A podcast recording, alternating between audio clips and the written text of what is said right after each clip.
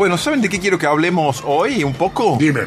Sobre un, un tema medio alejado para los cordobeses, porque los cordobeses somos mediterráneos, estamos muy lejos del mar, pero hemos venido hablando de cuestiones atmosféricas, climáticas, de vientos, del niño, y nos está faltando hablar de las corrientes marinas. Qué lindo tema. Las co- Bien, bueno, me alegro, me alegro. Las corrientes marinas, Sí, que son algo ¿qué que, pasa?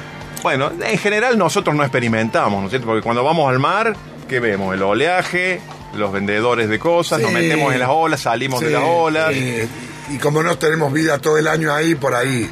No tenemos vida No todo el año. simple. Incluso si tenés vida en la costa, sos testigo, bueno, de las tormentas, del oleaje, de la subida y bajada de la marea. Eso sí, lo, lo ves claramente, ¿no es cierto? En general, la gente que vive en las costas entiende bien el fenómeno de la marea, cuántas veces sucede, que sucede dos subidas, dos subidas de la marea o- y dos Por bajadas día, de la sí, marea sí, sí. por día y un poquito más, un día y 50 minutos, digamos, por eso se va desfasando la marea respecto de la hora del día. Eh, pero las corrientes marinas no, no las vemos en principio. Las corrientes marinas, ¿qué son? Son desplazamientos de enormes masas de agua dentro del mar. Como si fuera un enorme río dentro del mar. Claro. Dentro del Como mar. si fueran vientos, pero del mar. Ponele como si fueran vientos del mar. A mí me, parece, me parecía me- me más... eh, Me gusta la, la- la figura. Me parecía me- mejor la imagen de un río que se desplaza dentro del mar. Un río que en general Con su propio sentido, con su propio. O sea, Ah. porque uno ve el mar as- por abajo, puede haber distintos ríos con distintas direcciones, digamos. Ay, no todo ay. va para el mismo lado. No, claro, claro. No es que uno se mete abajo del agua y hay 10 ríos de estos distintos en el mismo lugar, pero hay grandes No es corrientes. el canal de Venecia, no, no es Venecia, digamos. No es Venecia, pero hay grandes corrientes y hay muchas corrientes que son casi permanentes, que son parte de la dinámica del mar. Y hay corrientes frías y hay corrientes calientes y juegan un rol muy importante en redistribuir la energía que le llega a la Tierra del Sol. Entonces pensemos como si fuera un enorme río que a la vista no lo distinguimos porque es agua que se mueve dentro del agua, como el famoso esconder un, un ¿cómo es? un cubito de hielo en el agua. Bueno, Claro. el cubito de hielo flota en el agua, ¿no es Sí, cierto? sí. Pero eh, entonces no son tan fáciles de ver, salvo que uno pudiera tirar cositas, dejar cositas muy livianas y estudiar en un buen rato cómo se desplazan. Estos ríos en general no son tan rápido el movimiento como los ríos que conocemos, donde hay una pendiente muy importante, los ríos de la sierra, por ejemplo, que tienen sus cascadas y todo eso. Bueno, en las corrientes marinas no hay cascadas, por ejemplo. Entonces, suelen ser un poco más lentas que los ríos, pero por contrapartida son gigantescas. Las corrientes permanentes o semipermanentes mueven una cantidad de agua que es infernal. ¿Mm? Pensemos, por, por hacer una especie de analogía, como si tuvieras ríos Amazonas, que es el río más caudaloso del mundo, dentro del mar, que habitualmente no los ves, ¿no? Y, y entonces eh, hay corrientes que son superficiales, como un río en la superficie del mar, hay otras que son profundas y hay otras incluso que suben y bajan, ¿no? Y entonces la pregunta es, ¿por qué? ¿Por qué se mueve el agua dentro del agua? Dentro del agua, dentro del mar, hay ríos que se llaman corrientes Sí. que se mueven de una forma definida y muchos de ellos tienen el sentido de circulación ya determinado durante todo el año. Sí. Entonces, ¿por qué se mueven? ¿Por qué hay partes del agua que se mueven dentro de otras partes del agua si es todo agua? ¿No? Y entonces le pregunto, Pesan lo mismo, no pesan lo mismo. bueno, no pesan lo mismo, que un, po- un poquito más elaborado sería, tienen distinta densidad. Esa es una de Eso las razones. Esa es una de las razones. ¿eh? No pesan lo mismo, o mejor dicho, diferente densidad quiere decir, vos tenés eh, una botella de un litro, la llenás con agua. Sí. Si esa agua está muy caliente o muy fría, el peso de esa botella llena de agua va a ser distinto. En un caso va a ser un poquito más de un kilo, en otro caso un poquito menos de un kilo, porque al calentarla el agua se dilata, entonces entra menos agua, Claro. Menos cantidad, menos masa de agua Pesa en un menos, litro. Claro, está bien. ¿Sí? Entonces eso eh, involucra un cambio de densidad. El mismo volumen, diferente masa o peso. Bien. Ese es uno de los motivos por los cuales por ejemplo, el agua que está más fría por algún motivo que el agua de alrededor, se hunde, claro. Baja, Al empieza a bajar, Claro, se va hacia el fondo. claro. Habitualmente el agua en el fondo del mar es bastante uniforme en las zonas profundas, puede estar entre 2 y 3 grados Celsius, ¿no? Es la zona más fría. eh, no siempre más fría, pero es- Sí. es- está muy frío. Como la costa chilena. es la mar es re linda, pero te cagas de frío, negro. Bueno, bueno, ahí en la costa chilena es fría por varios motivos. Y uno de los motivos es que hay una corriente fría, que es la misma que llega a la costa peruana, ¿no? La corriente de Humboldt. Entonces, vos diste uno de los motivos por los cuales circula agua dentro del agua y es las diferencias de densidad. Bien. Hay otro motivo que es más fácil de entender y es en el mar en general hay viento y el viento Bien, arrastra el agua superficial, Claro. la pone en movimiento Claro. más o menos para el mismo lado que sopla el viento, Claro, ¿sí? Entonces vos tenés una corriente de agua que es impulsada por el viento y que se mueve atravesando el océano y hasta dónde se mueve y en general hasta que encuentra un obstáculo. Que es la costa. La costa. De El mar eh, está, está salpicado de continentes. Costa Cañada, que era un after, ¿te acordás? Sí, Boldi? Costa Tremendo, Cañada, tenés razón. Costa impulsada por, Me había olvidado. por algunos vientos. Por de la corriente de la cañada. Uf, Por la corriente de la cañada. y terminaban en Costa Cañada Sí, sí. ahí. Encallaban, ¿no? Sí, Eran, sí, eran sí. náufragos de la noche. Gente que no anclaba nunca. No, O sea, no, no y tener ahí- ancla. Y ahí- Iba a la deriva. Deriva, Bien. deriva, deriva. Los vestigios de un naufragio, Sí, loco. poquito. Bien, bien. Tiene que ver, tiene mucho que ver, tiene mucho que ver. Entonces, tenemos un viento que cuando Sí. llega a. que tenemos una corriente impulsada por el viento, cuando llega a una zona costera Sí. y agua para algún lado tiene que ir, se desviará al norte, al sur, bien, al este, al oeste, se desvía. ¿no es cierto? Eh, entonces, vientos, eh, agua de superficial impulsada por los vientos es una.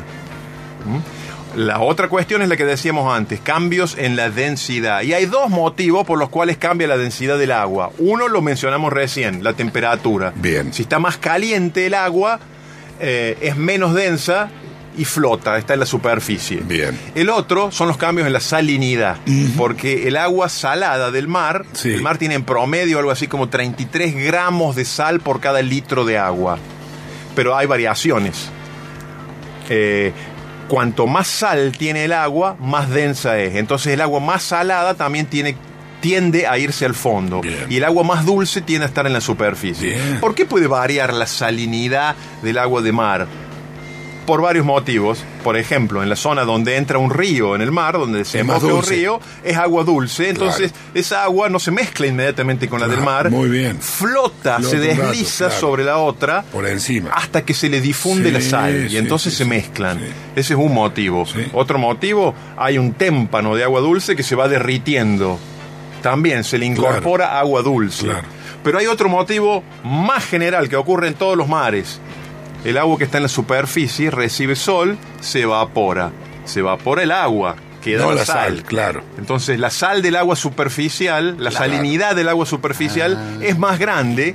El Entonces fondo. entonces, es, esa agua tiende a bajar porque es más, eh, más, sali- más salina, quiere decir más densa. Claro. Entonces tiende a bajar. Ahora, cuando el agua tiende a bajar, se va hacia el fondo. Y el agua que estaba en el fondo tiene que moverse para Claro, que esta baje. para algún Entonces, lado, claro. para algún lado, porque Y el agua no se puede comprimir mucho. Claro. Entonces, eso hace que el agua se desplace hacia un lado y genera, por ejemplo, una corriente en el fondo. Una corriente que va por el fondo. Cuando va llegando a una costa y es forzada a emerger, se va para arriba. ¿Sí? Hasta que aparece, por ejemplo, en la costa chilena.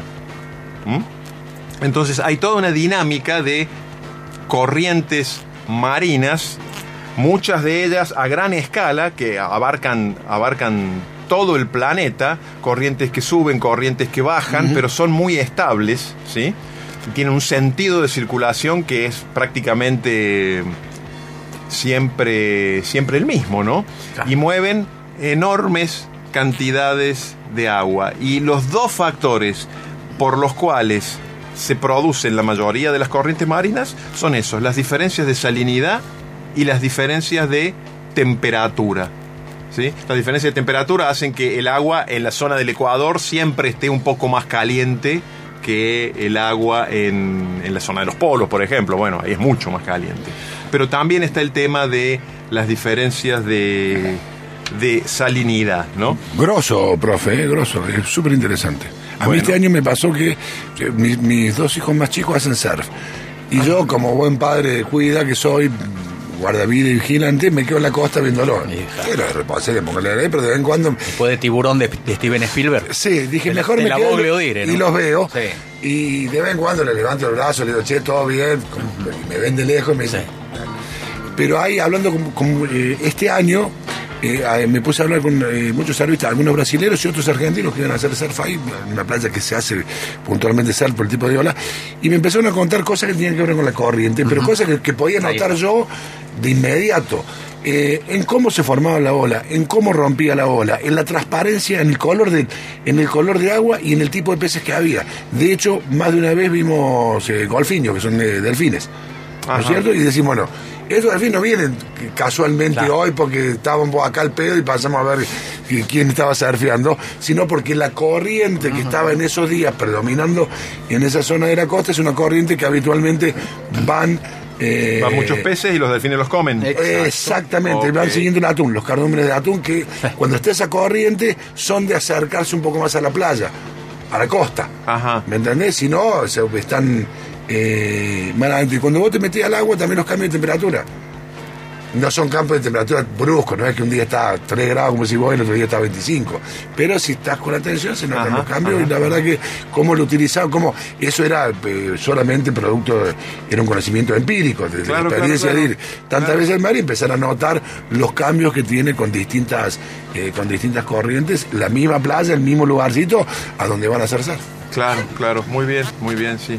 Igual, el- vez voy a- voy a ustedes sacar saben- un poco de letra de esto y Ustedes saben que el atún, es así. el Claro. atún es un pez enorme, ¿no? Sí. quizás, quizás el Eh, delfín se puede alimentar sí, de los los atuncitos del- atún desmenuzado. El, el- el delfín no te la atún en lata. ¿Usted qué cree que boludo? El de ah, no. entonces se acercaba a la costa a buscar el abrelado. Sí, Ahora entendí. El desmenuzado, comen, sí, sí. ¿Tenés la campañola? Me dijo el delfín. No, pregunto, no. Tengo el genérico verdad. de Carrefour. Pregunto de verdad. Eh, sí. ¿Los delfines se acercaban a los surfistas como para jugar o algo como uno ve en las pelis? No, pasaban más o relativamente cerca, muy cerca de la costa. Los tengo filmados, después no, no, no, puedo escuchar. Y, y, que, y, y, hace un par de años, en el, en el mismo lugar, en la misma playa, estaba me, cuatro o cinco años, todavía eh, eh, mi hija todavía era chica, hacía hacer, pero con un profe, no sola como ahora, y vos sabés que se acercó dos orcas. Bueno, ahí ya hay que tener un poco más de cuidado. Y un poquito más de cuidado. Ah. Ellos dicen que son súper trancas, que muchas veces han ido, que nunca han tenido ningún problema, pero tengo la foto, ¿eh? La foto está. Ok, ok. Mi hija en la tabla, el profe al lado en otra tabla, y atrás se ve, viste, cuando salen a Viste que la orca respira por acá también, o sea, sale, sale a Y superficie. la orca es un mamífero igual Claro, que el delfín, es- igual que eso la quería decir. Un cetáceo. Gracias por utilizar palabras un poco más. Y entonces, Eh, no, nada, estuvieron ahí, bueno. la orca asesina, ¿no? Ya que te- hablamos recién de tiburón Por de Spielberg, la, menos la orca, es- según el cine, es asesina. Usted sabe que dos cosas voy a decir. Yo eh, cuando era adolescente, digamos, iba mucho a Necochea en los veranos y eh, era muy frecuente que se acercaran lo que ellos llaman toninas, Toninas. que es una algo parecido a los delfines, Sí, sí, digamos, sí. ¿no? Y a veces se acercaban, uno. Uh, a veces se acercaban Uh, tanto, sí, a sí. veces se Sí. acercaban tanto, esto yo lo he visto, no lo tengo Sí, filmado, pero lo he visto, que dejaban que los chicos le agarraran de la aleta de arriba y eh, navegaba un poco remolcando a los chicos, ¿no? Es- eso lo- por un lado. Y por otro lado, respecto de los tiburones y el surf, mucho más nueva que Tiburón, hay una película que no me voy a acordar el nombre. Sharknado. No, no, no, no, no. Es sobre una chica que hace surf en una playa Y se queda en una piedra. y se queda en Ah, una sí. y piedra. está basada en un caso real. Bien, bien. Eh, y, y el tiburón la acecha durante un montón de días. Sí, bueno, tiene no. toda clase de La vi, la problemas. peli- La peli, es malísima. Pero ¿Cómo vi puede ser mala esa A mí película? cosas me encantan. A mí me pero- que no estaba técnicamente bien lograda. Ah, está bien, pero digamos, ¿Cómo va a ser Sí, pero ayer salió lo Y no es, fe- no es feliz el final. Ayer en Re- no, no es feliz, no es feliz. No es feliz. Ayer en Recife, que es una zona. Para el tiburón sí. Sí, viste que Recife en el norte de Brasil, en el noreste, es una playa que ya es tan popular que hay tiburones, que tiene carteles, llegas a la playa y dice, ojo tiburones, no se bañe. Con lo cual decir, ¿quién puede venir acá? Tiene unas playas bárbaras, Claro. pero dice, ojo tiburones, no se y hay Y, gente ayer, que va y se baña ahí. dos ataques en dos días Oh, en claro, Recife, dos. a dos adolescentes. A uno le amputaron un brazo. Uh, un ataque durísimo del, de- del, del tiburón, ¿no? A mí lo que pasó con esas toninas... No y da ni con para hacer. No, en Uruguay, en un lugar que se llama Santa Teresita, que es como un campamento militar, que te dejan entrar, que se llama, una, una parte de, de playa muy linda, y estaba yo ahí y veo la aleta que se... Estábamos, éramos varios en el agua, y, ve- y vi la aleta. Y dije, tiburón, todos gritaron tiburón y salimos todos corriendo, éramos, éramos 10, 12, 15 personas. Tiburón, tiburón, grito, pánico, que yo qué sé cuánto. Y viene el guardavidas y dice, no, no son tiburones, dice, tranquilo, son toninas. Toninas. Son como delfines, Sí, sí. se diferencian. Es flipper, es flipper. Claro, tiene alguna pequeña diferencia, pero la aleta es la misma. Vos te Ah, sí. Y si te viene No, una no, aleta bueno, que es no, el no. tiburón. No, eh, Cuando la ve, cuando la ve alguien que conoce que no somos nosotros, sabe la Bueno. diferencia en el acto. Y cómo se ven cada risa los bañeros, y ahí está otro boludo que dice. No, se deben hacer el plato. Ah, que te juego que se asusta. Claro, Ah, que ah, este juego se cagaron todos. Sí, sí.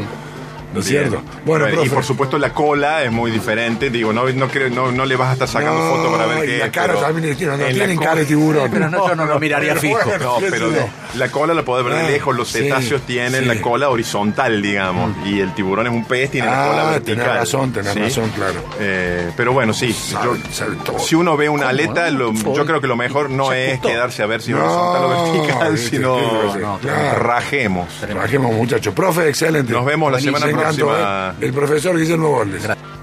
Mira quién habla.